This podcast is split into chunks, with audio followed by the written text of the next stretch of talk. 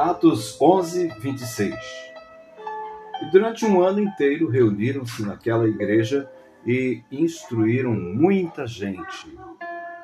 A esta altura das narrativas de Atos dos Apóstolos, já vemos os primeiros discípulos de Cristo militando intensamente em diversas localidades próximas a Jerusalém, onde havia judeus espalhados e vivendo junto a pessoas de outras nações.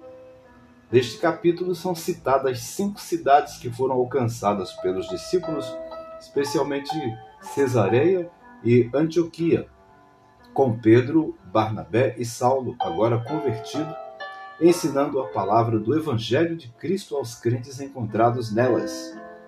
Barnabé, homem bom, cheio do Espírito Santo e de fé, juntou-se a Saulo e o levou a Antioquia, e ambos ficaram por um ano inteiro ensinando a Bíblia aos daquela cidade.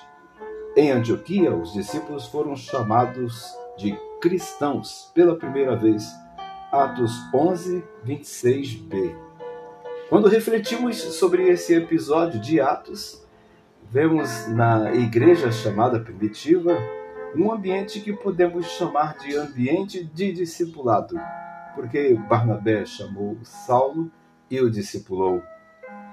Agora leva-o consigo para discipular outros discípulos e pregar os ensinos do Senhor Jesus para outros em Antioquia, e caminham juntos durante um ano inteiro, ensinando a palavra de Deus àqueles crentes. O aprendizado aqui para nós, como discípulos e igreja do Senhor Jesus, é que Deus nos chamou para pregar a todas as pessoas em todo lugar onde estivermos e devemos ensinar os ensinos de Jesus, instruindo os salvos por ele por um ano inteiro ou o tempo que for necessário.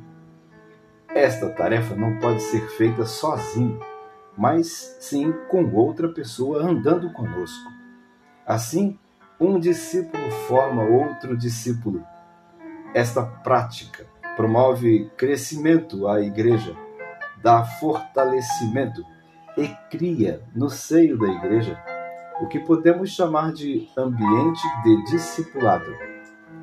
O mais importante de tudo isso é que esse crescimento a partir do discipulado faz com que a fé dos cristãos seja fortalecida, faz com que a fé dos cristãos seja renovada e a igreja cresce, um crescimento saudável e definitivo.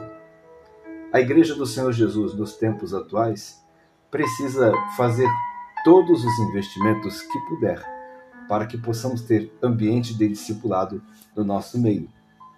Deus abençoe você, sua família, sua saúde, seu novo ano e também o seu trabalho.